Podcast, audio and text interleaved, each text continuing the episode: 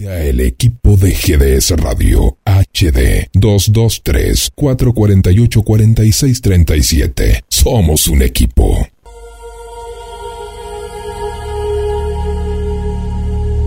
Comienza en GDS, la radio que nos une. A las puertas de Magonia. Un viaje a la frontera de lo imaginal. Cada martes nos acompañás en un viaje a través de los mitos, misterios e enigmas de la vida. Prepárate para un nuevo viaje en el cual vos vas a ser el principal protagonista.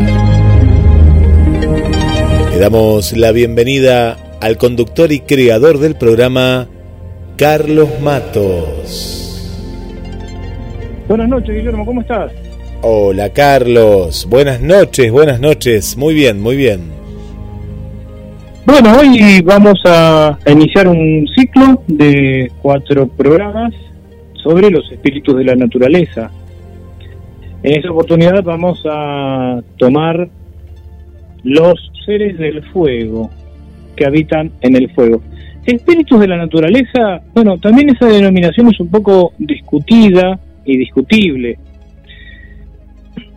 Vamos a seguir la clasificación que hizo Paracelso en, en una obra de hace muchísimos años atrás. Después vamos a hablar de, de aquella obra. Vamos a emplearla a nivel taxonómico, pero en esta oportunidad vamos a, eh, a ver qué dijo un autor argentino, un escritor argentino como Jorge Luis Borges acerca de estos seres. ¿Habías leído algo de Borges sobre este tema, Guillermo? Sabes, Carlos, que sobre este tema no. Me, he quedado, se ve que eh, yo te, agradezco y toda la audiencia también, ¿no? Porque no, nos traes capaz que en este caso la otra, no digo la otra cara de Borges, pero capaz la cara no tan conocida, ¿no? Eh, de, sobre estos temas yo sabía del interés. Hoy sabes que estuve rastreando y parece ser que una persona conocida tiene este libro. Y si es así, ah, yo no sé, me lo prestará. Yo, yo soy de devolverlo, pero no sé si voy a devolver este libro, porque vos me dijiste que es un libro, no, lo voy a devolver, pero es un libro que ya no se consigue, prácticamente. No, no se consigue. Eh, el salvo, eh, mm, quien por ahí tiene uno de los viejos tomos de las obras completas, vamos a, a incursionar en el libro de los seres imaginarios. Bueno, hay, hay varios puntos de vista sobre los elementales. Elementales y elementarios, hay que separar esta, esta categorización. Hablemos, por, hablemos de los elementales. ¿Cuáles son los elementales según Paracelso? Bueno, Paracelso sigue la, la división de los elementos en fuego, aire, agua y tierra, esa clasificación griega. Podemos tomarlo a la inversa, tierra, agua, aire y fuego. Hay una gradación de los de lo más sólido este a, a lo más sutil. Se asocia esta clasificación con los con los cuatro estados de la materia, sólido, líquido, gaseoso y energía. ¿Qué decía Paracelso? Que en cada uno de estos elementos habitan determinados seres. Para el elemento tierra encuentra su correspondencia en los pigmeos, también llamados gnomos. Él le da ese nombre, o se, se cree que fue para Celso el que le da el nombre de gnomos. Gnomo por conocimiento. En el elemento agua ¿a quiénes ubica Paracelso? A los ninfos o ninfas, ondinos u ondinas, en el elemento aire, a los silfos, y en el elemento fuego, a las salamandras.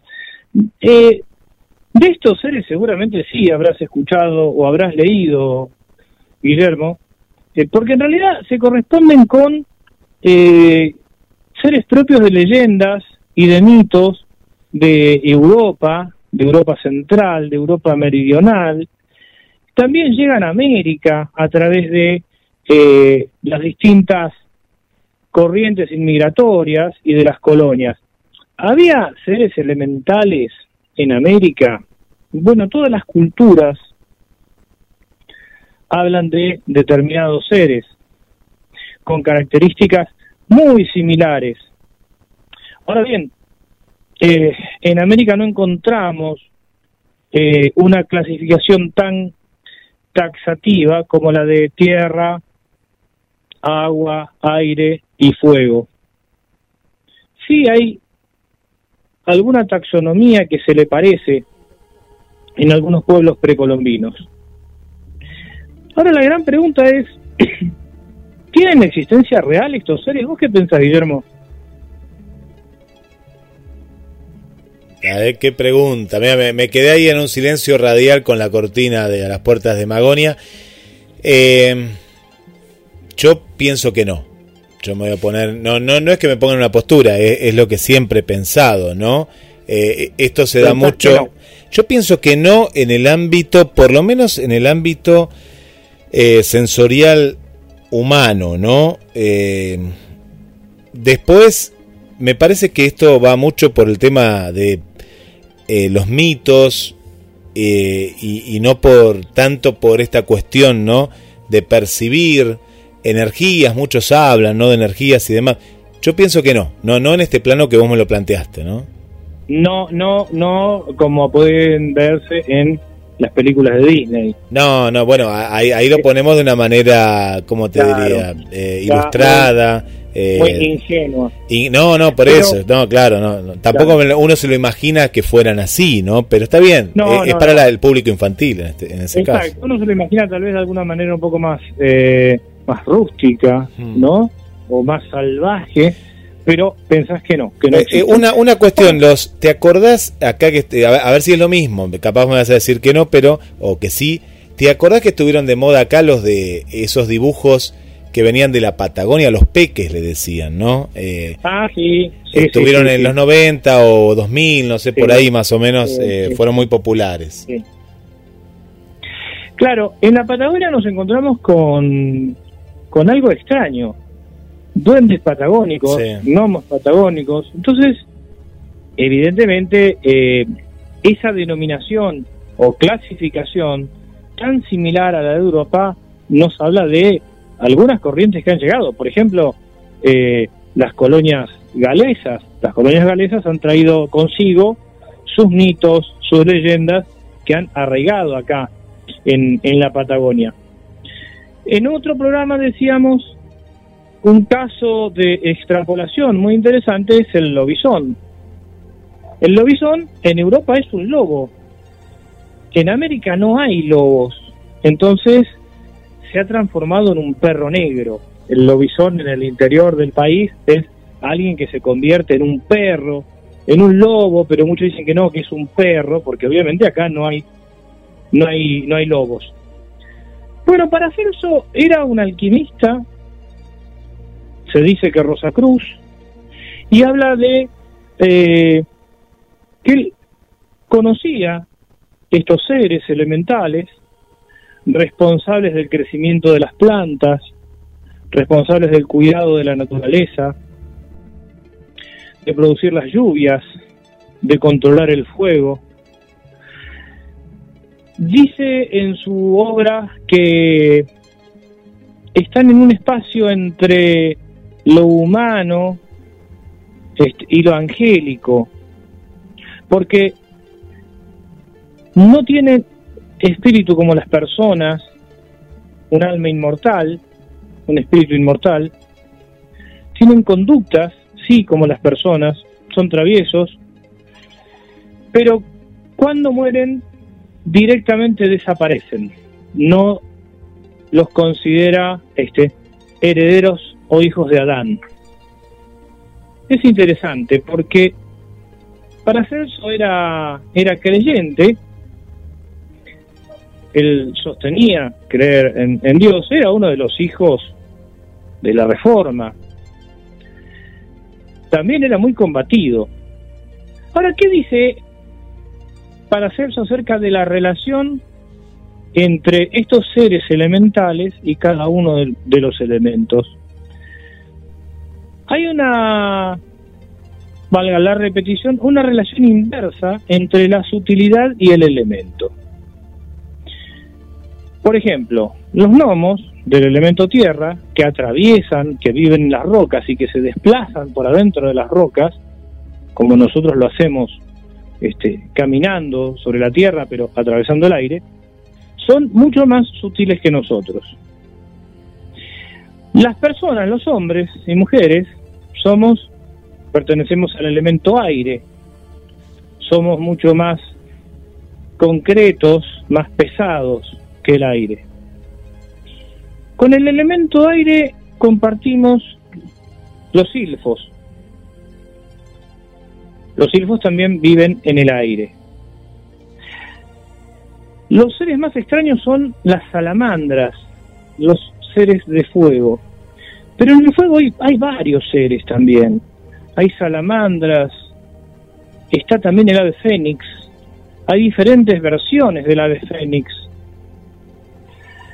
Y también los dragones, aunque los dragones comparten eh, posiciones taxonómicas en diferentes, en diferentes elementos. ¿Qué dice la qué dicen las iglesias acerca de estos seres elementales? Bueno, la Iglesia Católica Romana en general lo rechaza de plano como iglesia. A pesar que algunos curas irlandeses dicen sostener relaciones de amistad con seres feéricos como las hadas.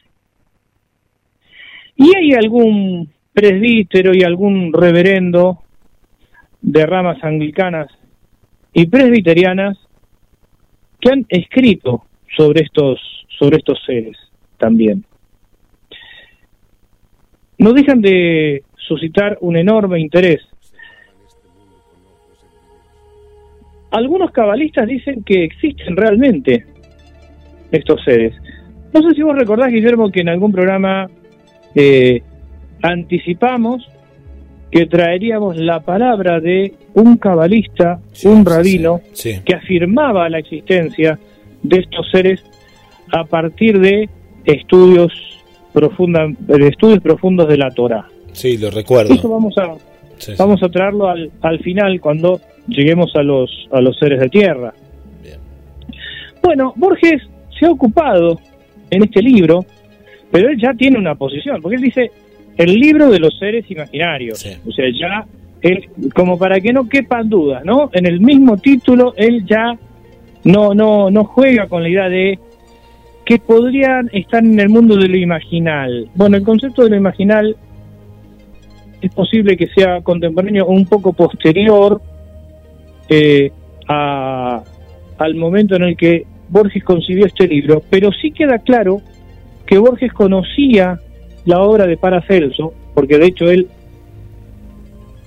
habla, escribe sobre la rosa de Paracelso, y también hace mención, cuando habla de estos seres, a algunos estudios y puntos de vista sobre personas pertenecientes a la sociedad teosófica, es decir, que nuestro Jorge Luis Borges ha incursionado en todos lados, pero ha mantenido equidistancia.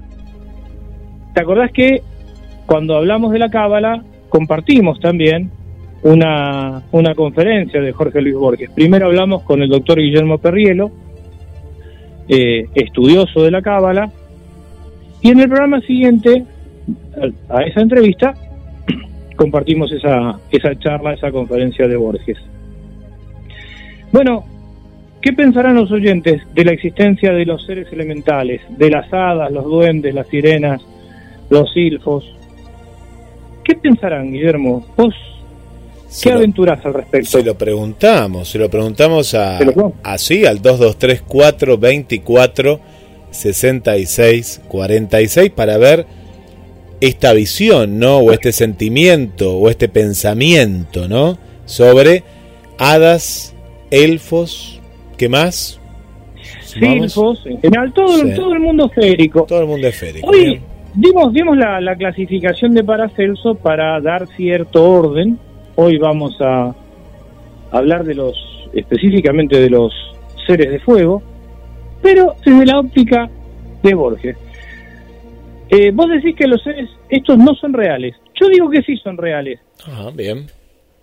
Yo digo que sí son reales. Ah, por ahí estamos de acuerdo, Guillermo, ¿eh? Por ahí estamos de mm, acuerdo. Sí, sí, sí. Eh, eh, este, después vamos a de escuchar esta, esta primera parte, vamos a debatir un poquito acerca de la realidad de estos seres. Así que bueno, repetimos la vía de comunicación y, y vamos con este con esta con esta primera parte. Así es. Bueno, nos preparamos para un gran viaje, uno de los primeros de los tantos en esta temática, comunicate al 223 424 66 46. 223 424 66 46. También estamos leyendo en mensajes a la radio a través de gdsradio.com, radios asociadas y páginas como Cronos Mar del Plata. Bienvenidos a un nuevo viaje.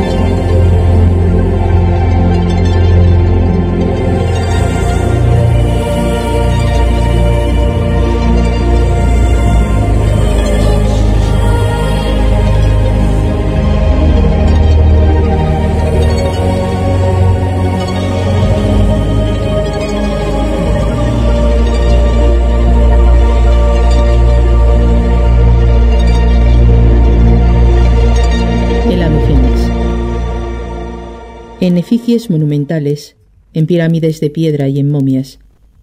Los egipcios buscaron eternidad. Es razonable que en su país haya surgido el mito de un pájaro inmortal y periódico, si bien la elaboración ulterior es obra de los griegos y de los romanos. Hermann escribe en la mitología de Heliópolis el Fénix, Venu, es el señor de los jubileos o de los largos ciclos de tiempo. Herodoto, en un pasaje famoso, 2 Romanos, 73, refiere con repetida incredulidad una primera forma de la leyenda. Otra ave sagrada hay allí, que sólo he visto en pintura, cuyo nombre es el de Fénix. Raras son, en efecto, las veces que se deja ver, y tan de tarde en tarde, que según los Heliópolis solo viene a Egipto cada quinientos años a saber, cuando fallece su padre. Si en su tamaño y conformación es tal como la describen, su mole y figura son muy parecidas a las del águila, y sus plumas, en parte doradas, en parte de color carmesí. Tales son los prodigios que de ella nos cuentan, que aunque para mí poco dignos de fe, no omitiré el referirlos. Para trasladar el cadáver de su padre desde Arabia hasta el Templo del Sol, se vale de la siguiente maniobra. Forma ante todo un huevo sólido de mirra, tan grande cuanto sus fuerzas alcancen para llevarlo. Probando su peso después de formado para experimentar si es con ellas compatible.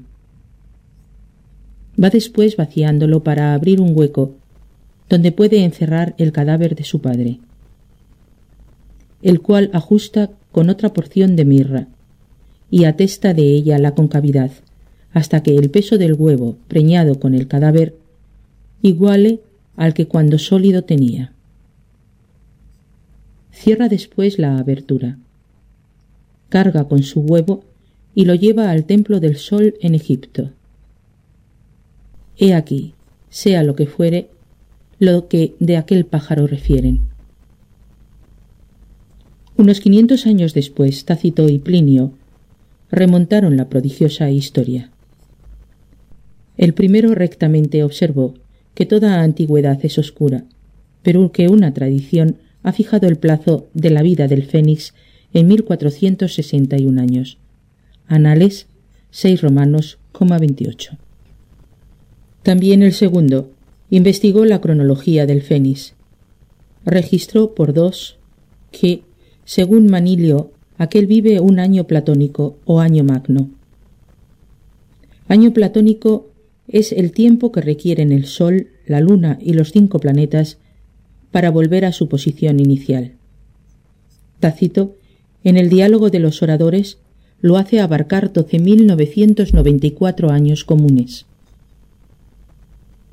Los antiguos creyeron que, cumplido ese enorme ciclo astronómico, la historia universal se repetiría en todos sus detalles por repetirse los influjos de los planetas. El fénix vendría a ser un espejo o una imagen del universo. Para mayor analogía, los estoicos enseñaron que el universo muere en el fuego y renace del fuego y que el proceso no tendrá fin y no tuvo principio. Los años simplificaron el mecanismo de la generación del fénix. Herodoto menciona un huevo y Plinio un gusano, pero Claudiano, a fines del siglo IV, ya versifica un pájaro inmortal que resurge de su ceniza, un heredero de sí mismo y un testigo de las edades. Pocos mitos habrá tan difundidos como el del Fénix. A los autores ya enumerados cabe agregar Ovidio, Metamorfosis 15, Romanos. Dante, Infierno 24, Romanos. Shakespeare, Enrique VIII, 5, Romanos. 4. Pellicer, el Fénix y su historia natural. Quevedo, Parnaso español, 6 romanos. Milton, Samson, Agonistes infine. Mencionaremos asimismo el poema latino de Ave Fénix, que ha sido atribuido a Lactancio, y una imitación anglosajona de ese poema del siglo VIII. Tertuliano, San Ambrosio y Cirilo de Jerusalén han alegado el fénix como prueba de la resurrección de la carne. Plinio se burla de los terapeutas que prescriben remedios extraídos del nido y de las cenizas del fénix.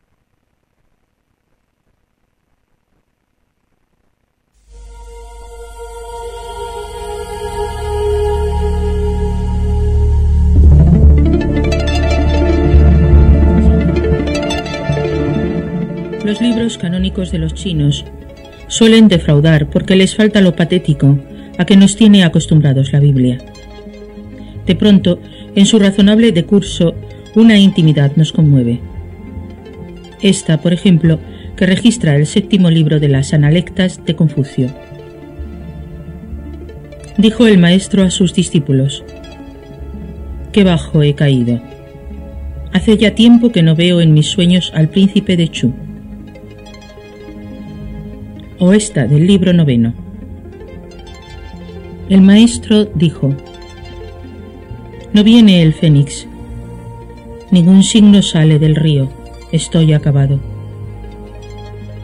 El signo, explican los comentadores, se refiere a una inscripción en el lomo de una tortuga mágica. En cuanto al fénix feng, es un pájaro de colores resplandecientes, parecido al faisán y al pavo real. En épocas prehistóricas visitaba los jardines y los palacios de los emperadores virtuosos, como un visible testimonio del favor celestial. El macho que tenía tres patas habitaba en el sol. En el primer siglo de nuestra era, el arriesgado ateo Wang Chun negó que el fénix constituyera una especie fija. Declaró que así como la serpiente se transforma en un pez y la rata en una tortuga, el ciervo, en épocas de prosperidad general, suele asumir la forma del unicornio y el ganso la del fénix. Atribuyó esta mutación al líquido propicio que 2356 años antes de la era cristiana hizo que en el patio de Yao, que fue uno de los emperadores modelo, creciera pasto de color escarlata. Como se ve, su información era deficiente o más bien excesiva.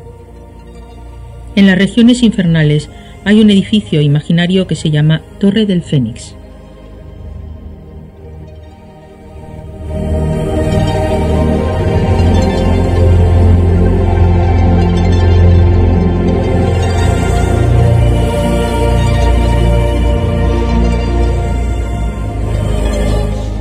La salamandra.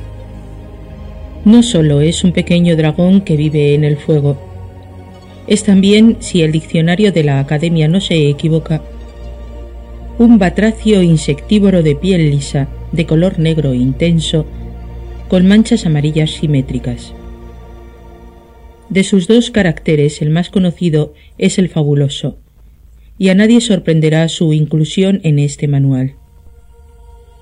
En el libro décimo de su historia, Plinio declara que la salamandra es tan fría que apaga el fuego con su mero contacto.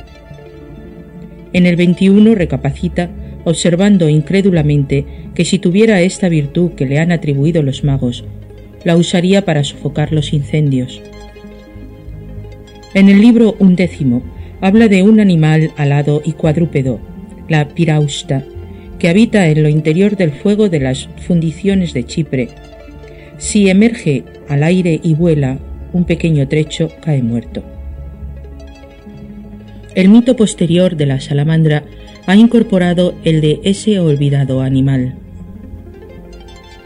El fénix fue alegado por los teólogos para probar la resurrección de la carne. La salamandra como ejemplo de que en el fuego pueden vivir los cuerpos.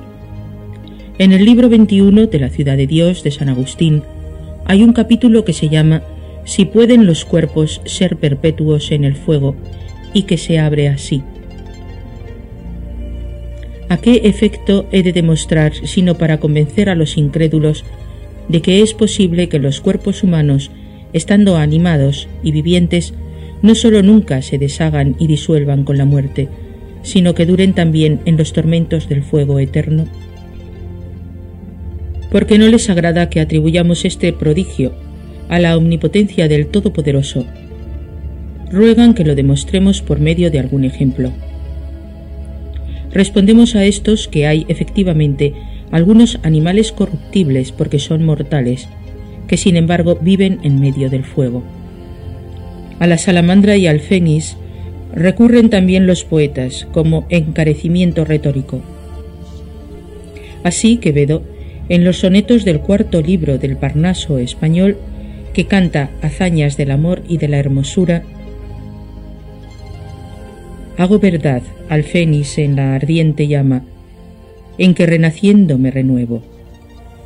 Y la virilidad del fuego pruebo, y que es padre, y que tiene descendiente. La salamandra fría que desmiente noticia docta, a defenderme atrevo. Cuando en incendios, que sediento debo mi corazón habita, y no lo siente. Al promediar el siglo XII, circuló por las naciones de Europa una falsa carta dirigida por el preste Juan, rey de reyes, al emperador bizantino. Esta epístola, que es un catálogo de prodigios, habla de monstruosas hormigas que excavan oro, y de un río de piedras y de un mar de arena con peces vivos, y de un espejo altísimo que revela cuanto ocurre en el reino y de un cetro labrado de una esmeralda, y de guijarros que confieren invisibilidad o alumbran la noche. Uno de los párrafos dice Nuestros dominios dan el gusano llamado salamandra. Las salamandras viven en el fuego y hacen capullos que las señoras del palacio devanan y usan para tejer telas y vestidos. Para lavar y limpiar estas telas las arrojan al fuego de estos lienzos y telas incombustibles que se limpian con fuego hay mención en Plinio 19 Romanos 4 y en Marco Polo 1 Romano 39. Aclara este último. La salamandra es una sustancia, no un animal. Nadie al principio le creyó. Las telas fabricadas de amianto se vendían como piel de salamandra y fueron testimonio incontrovertible de que la salamandra existía. En alguna página de su vida, Benvenuto Cellini cuenta que a los cinco años vio jugar en el fuego a un animalito parecido a la lagartija. Se lo contó a su padre. Este le dijo que el animal era una salamandra y le dio una paliza para que esa admirable visión tan pocas veces permitida a los hombres se le grabara en la memoria. Las salamandras en la simbología de la alquimia, son espíritus elementales del fuego. En esta atribución y en un argumento de Aristóteles, que Cicerón ha conservado en el primer libro de su De Natura Deorum, se descubre por qué los hombres propendieron a creer en la salamandra. El médico siciliano Empédocles de Agrigento había formulado la teoría de cuatro raíces de cosas, cuyas desuniones y uniones movidas por la discordia y por el amor componen la historia universal. No hay muerte, solo hay partículas de raíces que los latinos llamarían elementos y que se desunen. Estas son el fuego, la tierra, el aire y el agua. Son increadas y ninguna es más fuerte que otra. Ahora sabemos, ahora creemos saber, que esta doctrina es falsa, pero los hombres la juzgaron preciosa y generalmente se admite que fue benéfica. Los cuatro elementos que integran y mantienen el mundo y que aún sobreviven en la poesía y en la imaginación popular tienen una historia larga y gloriosa. Ha escrito Theodor Gompez. Ahora bien, la doctrina exigía una paridad de los cuatro elementos. Si había animales de la tierra y del agua, era preciso que hubiera animales del fuego. Era preciso para la dignidad de la ciencia que hubiera salamandras. En otro artículo veremos cómo Aristóteles logró animales del aire.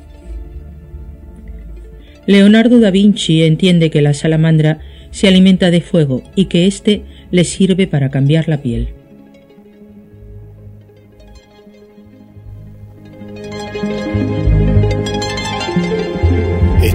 solo el comienzo en las puertas de Magonia.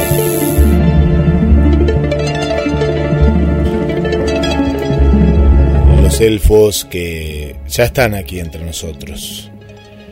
Vamos a la segunda parte de este informe, los elementos, y te estamos preguntando en vivo, ¿vos crees en todo esto que estás escuchando? Comunicate al 2213 424 66 46. Lo agendaste, lo digo con el más 54. Más 54, el prefijo de la República Argentina. 223 4 24 66 46. ¿Qué es lo que nos estás diciendo del otro lado? Le mandamos un saludo para el amigo José eh, de Mateando Efemérides. Ahí nos está escuchando. Del otro lado, gracias por acompañarnos, querido José. Está celebrando que mañana es el Día del Vino y está escuchando atentamente. Por acá, Vanessa nos comparte los pitufos. Sí, ya hemos hablado, ¿no? Hemos hablado de estos, de estos seres Esther dice atentamente, ya escuchando el programa, saludos desde Paraguay. Y ahí nos pone también un elfo navideño en este caso.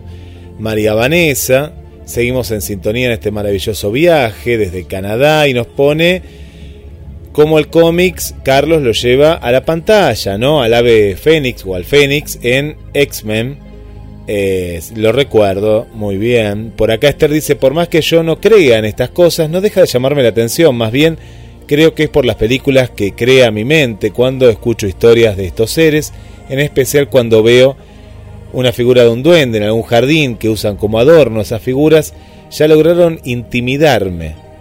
Me da risa, pero sí me ha pasado eso más de una vez. Por aquí eh, María Coco, que es uno de sus programas favoritos. Uy, nos muestra un, un ovni, ¿no? Y los tres Reyes Magos. Bueno, ya trataremos ese tema, María Coco. No nos vamos a adelantar, Carlos. ovni de Belén y dimos una posición acerca del ovni de Belén. Sí, sí, sí, lo, lo, recuerdo, lo recordamos. Sí, Explicamos por qué independientemente de los ríos de tinta que han corrido y toneladas de papel, intentando argumentar que los Reyes Magos fueron guiados por un ovni, eso no es así. No se corresponde ni con la interpretación escriturística, ni se corresponde tampoco con alguna interpretación astrológica. Pero bueno, eso sigue sigue explotando. tenemos más mensajes, vamos con más mensajes, Carlos, y ya continuamos, ¿eh? porque como dije, esto es recién el comienzo. Hola, Carlos, soy José magia, cisneros, estos seres aparecen en todas las culturas del planeta. Muchas veces se presentan en sus formas elementales. Para las personas que viven en zonas rurales alejadas, en el interior del país, son tan reales como cualquier otro ser vivo, gnomos o duendes, seres del agua o espíritus del viento y del fuego, tienen una existencia real, no sólo como reflejo de procesos psicológicos inconscientes, reflejados o proyectados en historias míticas. José María Cisneros, disculpas, dice, no, no, disculpas por nada, por favor. No, eh, no, porque acá apareció, apareció un mensaje automático, porque cuando vos envías el mensaje, José María, por primera vez a la radio, el teléfono en la radio, te contesta una máquina o un elfo, no, es una máquina automático, así que por eso... échale la culpa, échale la culpa a la salamandra que tenés ahí. Es la salamandra, es este pequeño dragón que aparece por aquí. Dice, desde Buenos Aires, ingeniero Alián, esta es la localidad, no la conozco, Allán, eh, ingeniero Allán, la localidad de eh, aquí, provincia de Buenos Aires. Bueno, un saludo acá para el amigo. Eh, así que, bueno, que, ha estado, que ha estado también, hemos, le hemos hecho una entrevista este, fue una de las dos personas entrevistadas hace varios programas atrás eh, en una de las en uno de los capítulos del caso Yanca. Entrevistamos a él y al periodista Marcelo Metayer en el mismo en el mismo programa. Así que bueno, gracias este, José María Cisneros por la participación. Yo no sé si eh, reparaste ahí, seguramente sí, lo escuchaste atentamente. Sí. El profundo estudio que hace Borges, porque eh, empieza a hacer citas, eh, de diferentes fuentes, inclusive es muy irónico, ¿no? Cuando, cuando habla del el exceso de información ante el disparate de la metamorfosis de ciertos animales que no, no tenían nada que ver, pero al mismo tiempo sostiene la eh, la coherencia que busca la ciencia de aquella época en la que decía, bueno, si hay animales que viven en, en la Tierra en el agua y hay animales en el aire también, este, ¿por qué no, no habría animales en el juego? Debería haberlos. Es como que sigue cierto cierto proceso cierto proceso lógico. Y aparte él, es él como que se lo se, se, hace una autopregunta no él se hace una reflexión sobre el por qué no se hace una reflexión yo creo que no deja de reivindicar y acá acá estamos en la realidad de, estos seres no deja de reivindicar eh, la cuestión estética ontológica en lo imaginal Borges no habla de lo imaginal pero creo que en ese aspecto sí lo, lo, lo toma, lo cual no, no le impide hacer este, alguna ironía a partir de ciertos este, espejismos históricos, ¿no? Cuando dice no cabe duda que tal cosa y, después del famoso no cabe duda sale con un, con un disparate. Eh, interesante esto del, de, de las telas de amianto vendidas como telas de piel de salamandra. Pero había, había una, una eh, toda una, un bestiario muy, muy rico. Y es cierto lo que dice eh, José María, que en todas las culturas aparecen, que lo hemos dicho muchas veces acá también, eh, estos, estos espíritus de la naturaleza, estos geniecillos que cuidan. ¿Y por qué aparecen estas entidades que cuidan la naturaleza? Tal vez tenga que ver con la, la depredación que se está haciendo de los lugares también, ¿no? Hay como un resurgir de todo esto y a lo mejor, bueno, bueno, sí, sí, sí, una, una, eh, vos fíjate que, que, el, hombre interrumpe la naturaleza destruyéndola y hoy vamos a un caso muy natural, ¿no? El caso de las luciérnagas, ¿no? Las luciérnagas, esto que era tan común verlo eh, aquí en Bar del Plata, ¿no? En, la zona más, más de campo, eh, y hasta en Capital Federal, ¿no? En Gran Buenos Aires, mi papá comenta, ¿no? Eh, que cuando íbamos a las Argentinas se veía, han desaparecido. Yo mira, la última, la última vez que vi, que me sorprendí, pues fue, eso sí que fue algo mágico, porque uno, bicho de ciudad, hablando de, de sabes que me sorprendí, digo, ¿qué es eso? ¿Viste? Y eran eran luciérnagas en, esto fue en Entre Ríos, hacía mucho calor y también era otro, otro tipo ¿no? de luciérnagas eh, mucho más grande y me sorprendió, como un niño estaba viendo esto que no, nunca había visto en mi vida.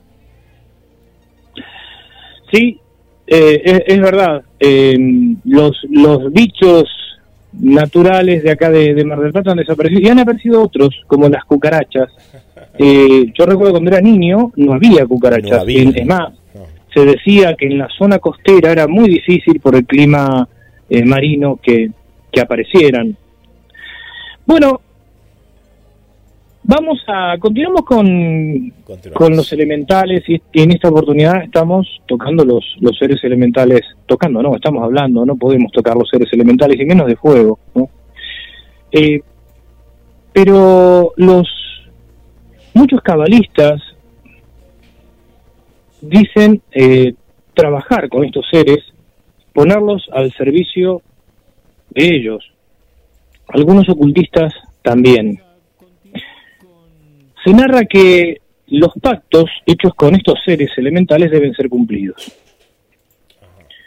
Si el acuerdo de partes es respetado, no hay ningún inconveniente y se cuenta con la protección de estos seres. Pero si el humano viola ese pacto, los seres elementales son implacables.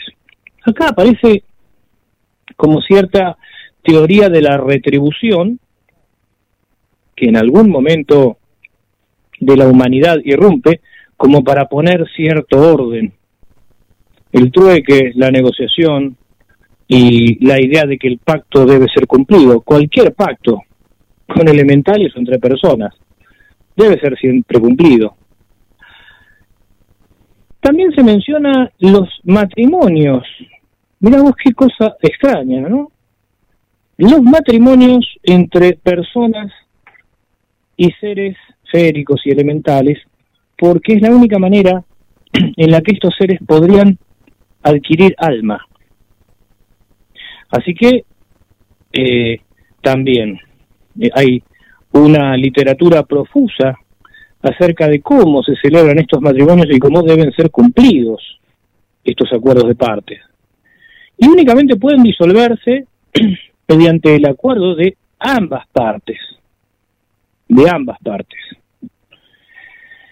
Si la persona abandona al elemental, al ser elemental, y se casa con otra persona, dicen que también es actúa de manera implacable. Así que gente que anda dando vueltas con los elementales a portarse bien. En realidad habría que portarse bien siempre, ¿no? No por no por una cuestión de temor, sino por una cuestión de, de respeto a la palabra empeñada, digamos. Bien, cuando eras chico, ¿tuviste alguna experiencia, Guillermo, que en la imaginación de niño se podría haber atribuido a, un ser elemental? Sí, sí, eh, mira, uno me, me, hace remontar, ¿no? Y pensar a, a, esos primeros años, ¿no? Eh, el Cierre de los Padres antes no era lo, lo, lo, lo que soy, ¿no? Eh, es un, un hábitat, eh, ya prácticamente es como una pequeña ciudad, ¿no? Eh, pero antes tenía mucho, mucho bosque, mucho bosque tenía, mucho. y uno cuando era chico siempre jugaba ahí en el, más que nada los domingos, ¿no? Íbamos como a pasar el domingo, estacionaban el, el auto, la camioneta en ese entonces, y bueno, y uno jugaba ahí. Y, bueno, y estaba este tema, ¿no? De los, de los, de los duendes, ¿no? Como lo llamábamos nosotros. Eh, Son todos los duendes. Sí, sí, sí. Sí, sí, sí. Y, y uno no sabe si fue que pudo haber ocurrido, pero bueno, eh, por eso siempre ahí uno dice entre lo real o, o, lo imaginario, ¿no? De nosotros, pero bueno, habíamos visto cuando éramos muy chicos como algo, una sombra, algo que no nos asustó y bueno, me acuerdo que corrimos eh, estábamos como en una... Mm, eh, era entre las antenas de Canal 8 y Canal 10 que están ahora, vos, las antenas las teníamos ahí, ¿no? Al lado. Eh, era todo un camino que uno iba y bordeaba toda la sierra y nosotros íbamos cuesta abajo hasta casi, mirá, hasta donde no había casa, ¿no? Prácticamente había una sola casa hasta el golf. Yo tiro referencias para que uno, bueno, ahora está lleno de casas, pero en ese momento no había una sola casa, había una sola que estaba antes de llegar al golf y no había más nada. Era todo, imagínense todo lo que se ha talado, ¿no? Y esto un poco lo, eh, en referencia a lo que vos decías, cómo el hombre avanzó. En este caso, eh, no había nada, era, era nada, nada de casas, había todo, todo bosque, bosque y en una parte bastante tupido. Y bueno, nos asustamos y bueno, venimos corriendo, me acuerdo, a los brazos de nuestros padres, yo que tendría 10, mi hermano 7. Así que bueno, eso, eso es lo que me viene a la mente ahora, así, eh, en lo que uno recuerda, ¿no? Algo así cercano. Sí, alguna alguna vivencia de niño que la hemos asociado con, con algún duende, alguna hada o algo por el estilo. Recordaba hace un tiempo la invasión de carpinchos en Tigre. Hace poco. ¿Te Muy poco. ¿Cuánto pasó? ¿Meses? ¿Fue este año? ¿Fue este no, Hace, hace poco. Ahora la pregunta es, ¿invadieron los carpinchos? Sí o simplemente recuperaron o intentaron recuperar un lugar que les pertenece. Si la naturaleza, si la tierra fuera un ser vivo como lo afirman las grandes tradiciones, los griegos hablan de Gaia, inclusive se reactualiza la hipótesis Gaia. En el noroeste argentino, norte, centro de Chile, Bolivia, Perú. Se habla de la Pachamama. En definitiva, se habla de lo mismo. Si es verdad que la Tierra tiene vida y tiene un alma, ¿de qué manera podría comunicarnos sus enojos? ¿Cuál sería la vía? ¿Hablar? No, es muy difícil hablar en el sentido humano. Debería disponer de un aparato fonador de alguna manera similar al nuestro para poder escuchar sus reclamos. Entonces, los chamanes cumplen un rol importante al conectarse, y esto hemos hablado con el antropólogo Diego Viegas, al conectarse con con lo sutil. Y, los elementales entonces, en el mundo de lo imaginal, ¿no será una manera que utiliza la naturaleza para comunicarse de alguna forma, para reclamar de alguna forma, irrumpiendo en nuestros sueños, irrumpiendo tal vez, como te pasó a vos, a lo mejor ahí este, jugando en Sierra de los Padres, que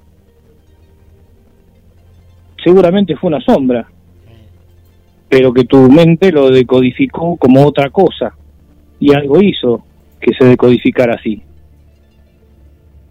En esa frontera, y aclaramos, en esa frontera, podemos decir que sí son reales. En ese, en, en ese aspecto, en el terreno del mito como, como paquete de información. Obviamente, esto no es para literales, ¿no? La literalidad termina matando todo.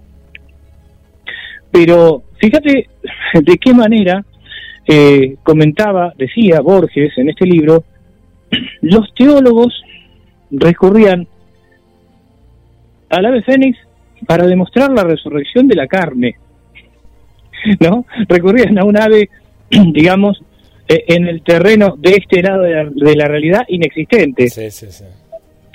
San Agustín, para demostrar que un cuerpo podía sobrevivir en las llamas, hablaba de las salamandras.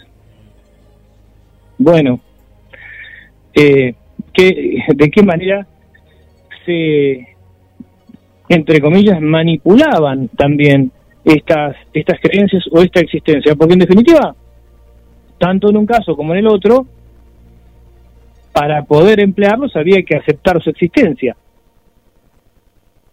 Si tanto uno como otro desaparecían, no había manera ni fuerza argumental para reivindicar la resurrección de la carne o para ilustrar la condenación eterna. Bueno, vamos a las vías de comunicación y finalizamos con esta, segunda parte. Vamos a escuchar acerca de los seres térmicos. Mucha atención a los seres térmicos. Y también acerca de los dragones. Con esta parte finalizamos los seres de fuego y luego nos despedimos. Más 54 223 424 66 46. Si le contesta una máquina, no se asusten, ¿eh? ahí después le vamos a contestar nosotros. También en mensajes a la radio. En la página que entres, ahí vamos a estar interactuando. Nos preparamos para esta segunda parte.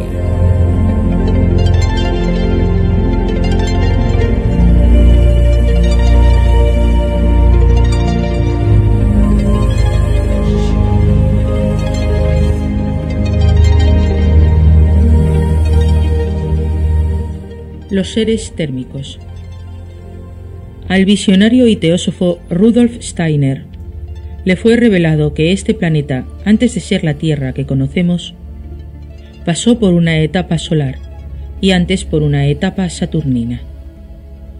El hombre ahora consta de un cuerpo físico, de un cuerpo etéreo, de un cuerpo astral y de un yo. A principios de la etapa o época saturnina era un cuerpo físico únicamente este cuerpo no era visible, ni siquiera tangible, ya que entonces no había en la Tierra ni sólidos ni líquidos, ni gases. Solo había estados de calor, formas térmicas. Los diversos colores definían en el espacio cósmico figuras regulares e irregulares. Cada hombre, cada ser, era un organismo hecho de temperaturas cambiantes. Según el testimonio de Steiner, la humanidad de la época saturnina fue un ciego y sordo e impalpable conjunto de calores y fríos articulados. Para el investigador, el calor no es otra cosa que una sustancia aún más sutil que un gas. Leemos en una página de la obra Die Geheim Wissenschaft in umbris, bosquejo de las ciencias ocultas. Antes de la etapa solar, espíritus del fuego o arcángeles animaron los cuerpos de aquellos hombres que empezaron a brillar y a resplandecer. ¿Soñó estas cosas Rudolf Steiner? Las soñó porque alguna vez habían ocurrido en el fondo del tiempo. Lo cierto es que son harto más asombrosas que los demiurgos y serpientes y toros de otras cosmogonías.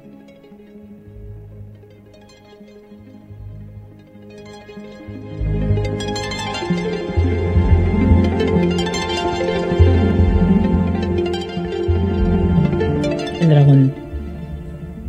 El dragón posee la capacidad de asumir muchas formas, pero estas son inescrutables.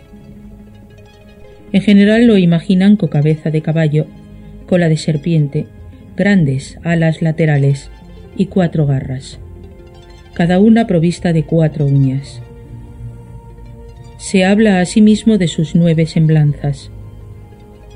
Los cuernos se asemejan a los de un ciervo, su cabeza a la del camello sus ojos a los de un demonio, su cuello al de la serpiente, su vientre al de un molusco, sus escamas a las de un pez, sus garras a las del águila, las plantas de sus pies a las del tigre, y sus orejas a las del buey. Hay ejemplares a quienes les faltan orejas y que oyen por los cuernos. Es habitual representarlo con una perla, que pende de su cuello y es emblema del sol. En esa perla está su poder. Es inofensivo si se la quitan. La historia le atribuye la paternidad de los primeros emperadores. Sus huesos, dientes y saliva gozan de virtudes medicinales. Puede, según su voluntad, ser visible a los hombres o invisible. En la primavera sube a los cielos, en el otoño se sumerge en la profundidad de las aguas. Algunos carecen de alas y vuelan con ímpetu propio. La ciencia distingue diversos géneros. El dragón celestial lleva en el lomo los palacios de las divinidades e impide que éstos caigan sobre la tierra. El dragón divino produce los vientos y las lluvias para el bien de la humanidad.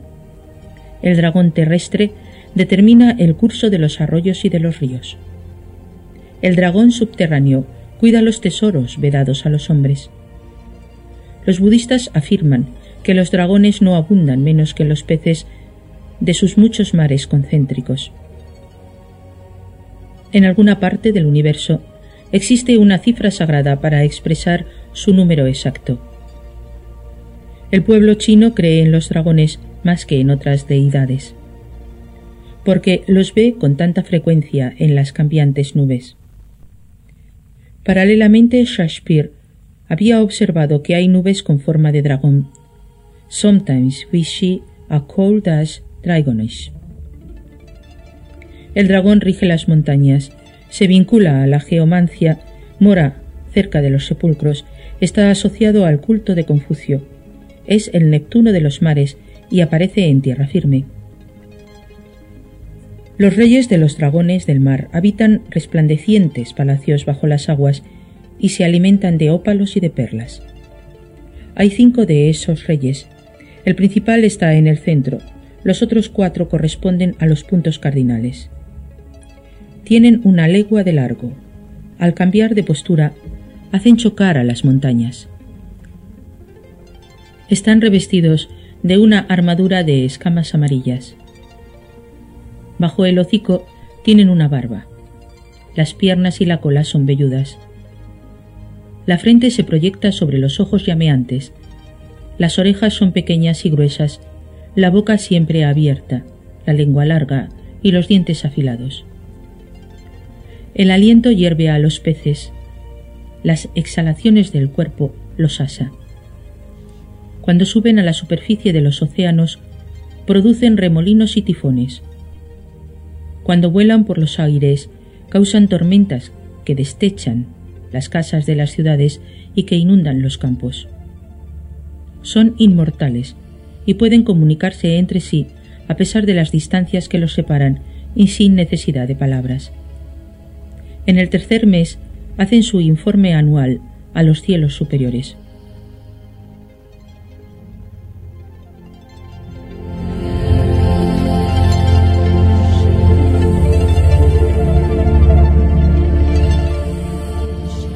El dragón chino. La cosmogonía china enseña que los diez mil seres, el mundo, nacen del juego rítmico de dos principios complementarios y eternos, que son el yin y el yang. Corresponden al yin la concentración, la oscuridad, la pasividad, los números pares y el frío. Al yang, el crecimiento, la luz, el ímpetu, los números impares y el calor. Símbolos del yin son la mujer, la tierra, el anaranjado, los valles, los cauces de los ríos y el tigre.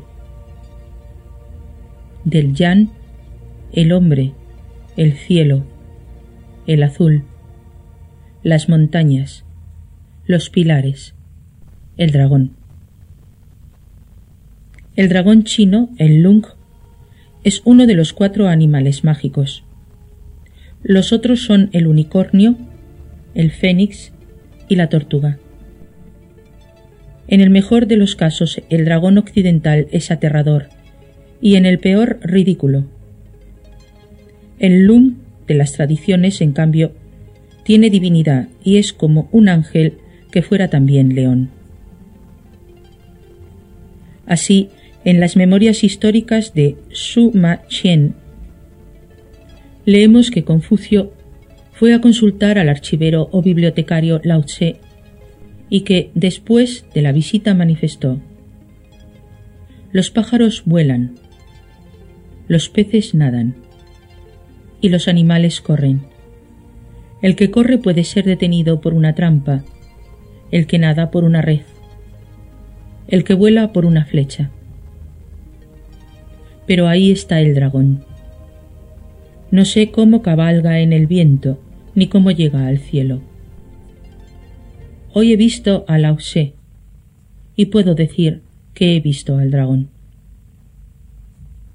Un dragón o un caballo dragón surgió del río amarillo y reveló a un emperador el famoso diagrama circular que simboliza el juego recíproco del yan y el yin. Un rey tenía en sus establos dragones de silla y de tiro. Otro se nutrió de dragones y su reino fue próspero.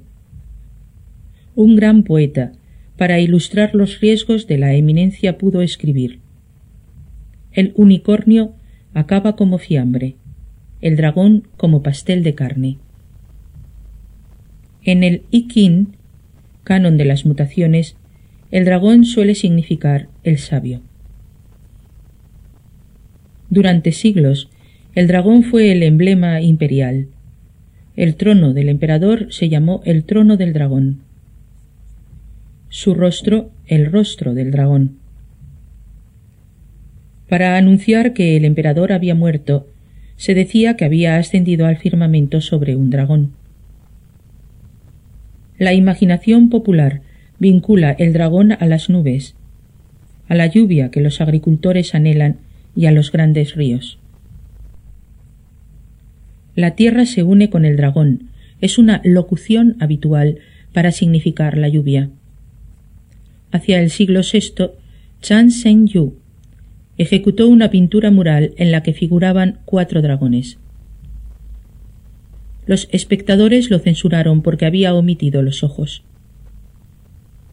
Chan, fastidiado, retomó los pinceles y completó dos de las sinuosas imágenes. Entonces el aire se pobló de rayos y truenos, el muro se agrietó y los dragones ascendieron al cielo. Pero los otros dos dragones sin ojos se quedaron en su lugar. El dragón chino tiene cuernos, garras y escamas, y su espinazo está como erizado de púas. es habitual representarlo con una perla, que suele tragar o escupir. En esa perla está su poder. Es inofensivo si se la quitan. Chuan Tzu nos habla de un hombre tenaz que al cabo de tres ímprobos años dominó el arte de matar dragones, y que en el resto de sus días no dio con una sola oportunidad de ejercerlo. Estás escuchando a las puertas de Magonia este interesante viaje en los últimos programas de este año 2021. Nos adentramos en este mundo, un mundo mágico, un mundo en el cual nos dejamos invadir y vos del otro lado, en esta comunicación, en este ida y vuelta que compartimos. En el ser mágico sí creo, dice por aquí, cree en un ser, pero no, no nos dicen cuál, pero cree en un ser. Por acá Valeria. A ver, ¿cuál será Valeria ese ser, no? En el cual eh, vos decís eh, creer justamente. Le mandamos un saludo para Fernando aquí de Mar del Plata también. Muchas gracias, muchas gracias por, por estar ahí junto, junto a nosotros. Eh, a Gabriel el taxista que viene escuchando el, el programa desde, desde, muy temprano, también agradecemos, agradecemos ahí la, la sintonía en A las Puertas de Magonia. También a Analía que nos escucha desde Miramar, bienvenida Analía. Nuestra amiga Miriam, también, obvio que sí, nos pone eh, desde Paraguay.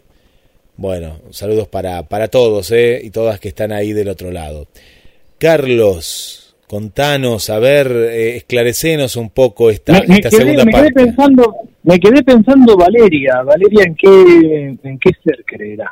Sí, igual que Miriam también, ¿no? Que pone obvio que sí, ¿no? En general por, por bueno, pero pero sí, pero pero cuenten, cuenten. Esto es como un, un fogón de amigos eh, donde salen estas charlas. Bueno, acá el dragón es un animal de transición, por eso lo pusimos al final de, de, de este capítulo, porque algunos alquimistas eh, lo ubican como un animal de fuego. La taxonomía del dragón es compleja.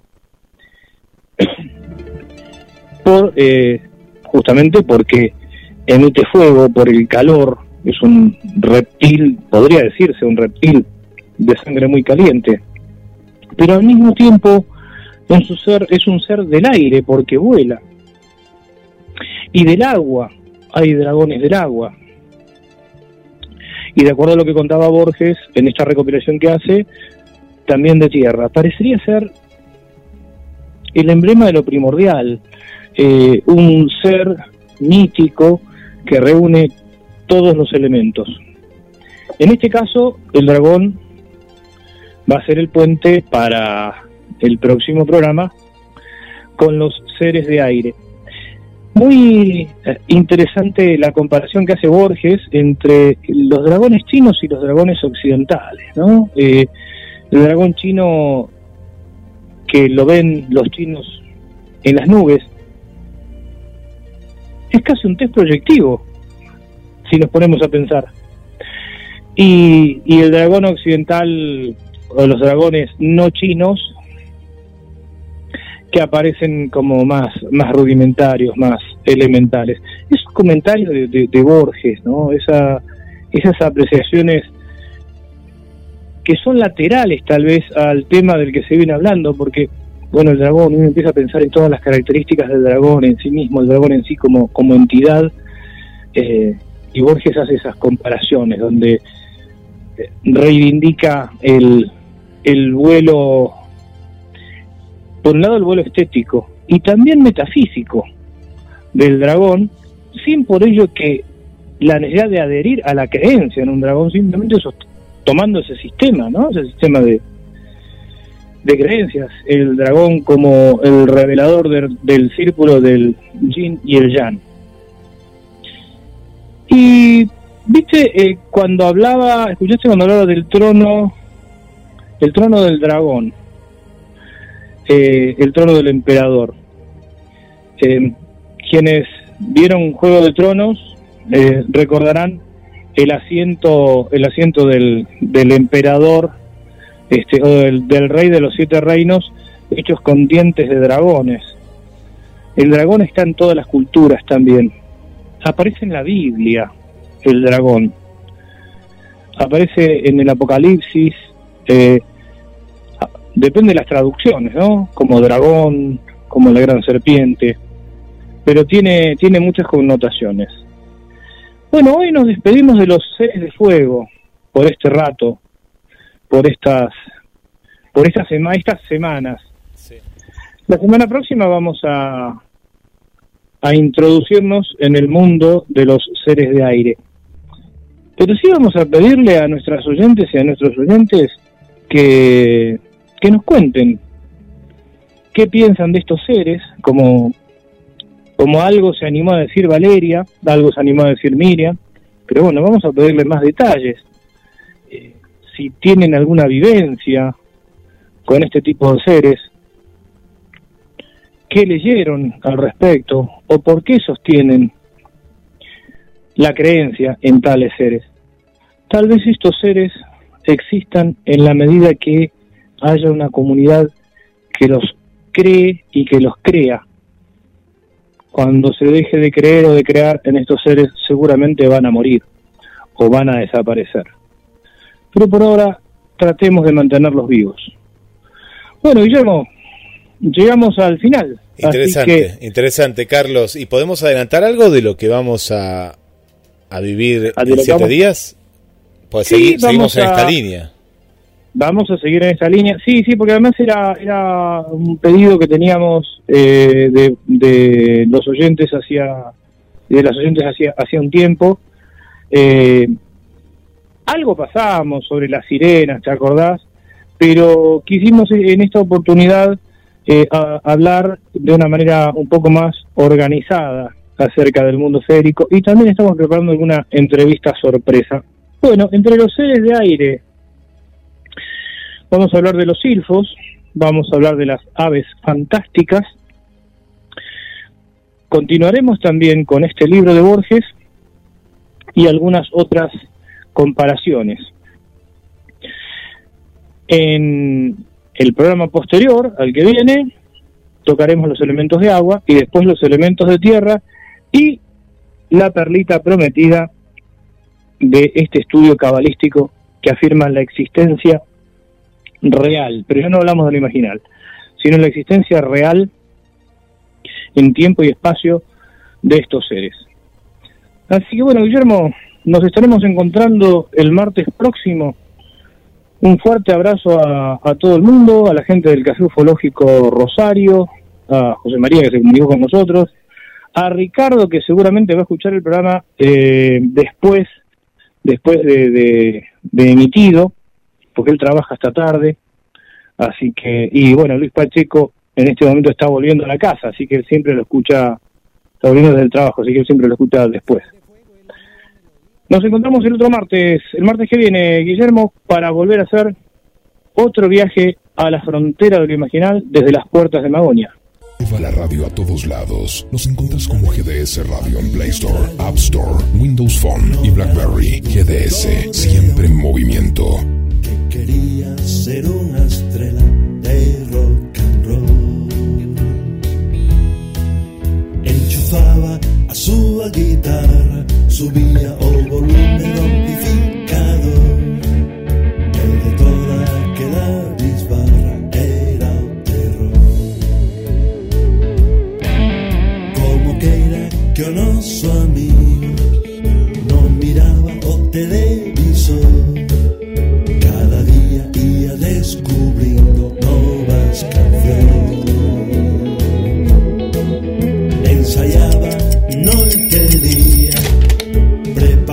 Su presentación.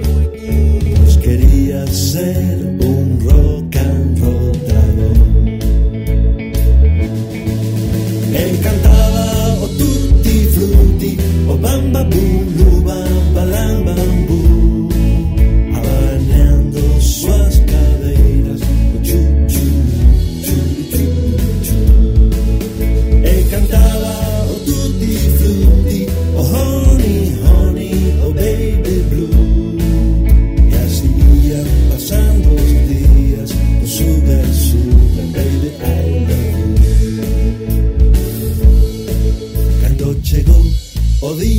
estrea a súa primeira grande actuación.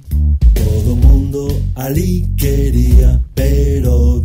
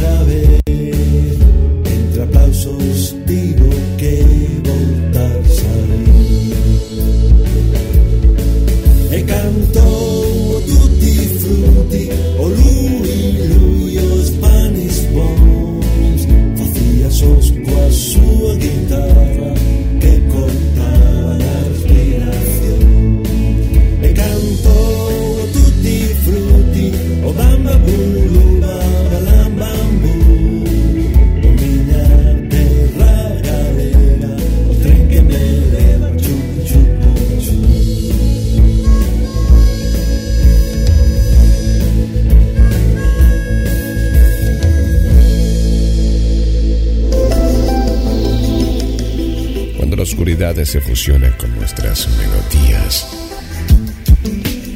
GDS Radio, la radio que nos une. Escúchanos en www.gdsradio.com.